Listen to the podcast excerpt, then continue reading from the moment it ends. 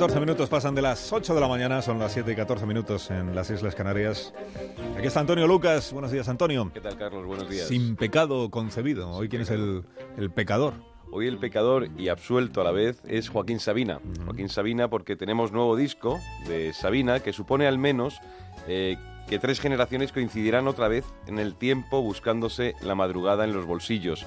Este músico tiene el don de suavizar las derrotas y desengaños del respetable con un remedio casero de rimas golfas y versos sueltos.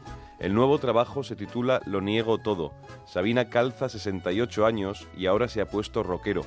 Hay en este disco algunas canciones tan sabinianas que parecen colgadas aún del humo golfo que inundaba las noches de la mandrágora, catacumba de canallas, donde este flaco de Jaén se hizo músico hace más de 30 años.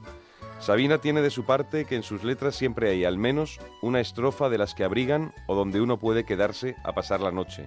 Es un buen antídoto contra la mercadería de la política, su saldo de palabras huecas, de corrupciones incesantes y de alianzas que anuncian traiciones sucesivas.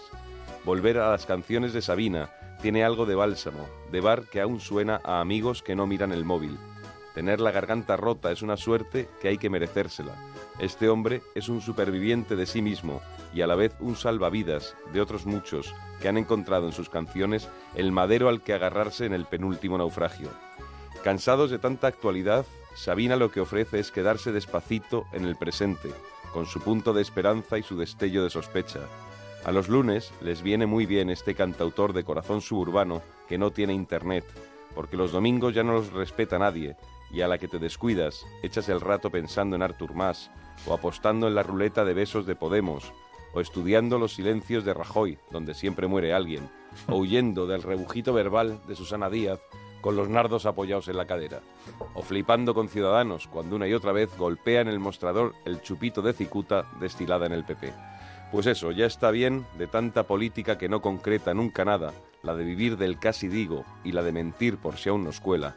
Llevemos la contraria por un rato, como dice Sabina, neguemos esos polvos y estos lodos, ya nos torcerán la semana con el kikiriki de las traiciones, los engaños, las sesiones de control y el no callarse nunca, lo de siempre.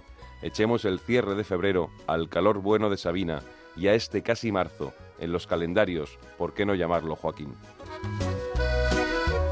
Hasta luego, Antonio, no te vayas lejos. Hasta luego, Carlos, No te vayas gracias. lejos, luego te quiero preguntar cómo has visto lo de los, lo de los Oscar. Esta noche, adiós.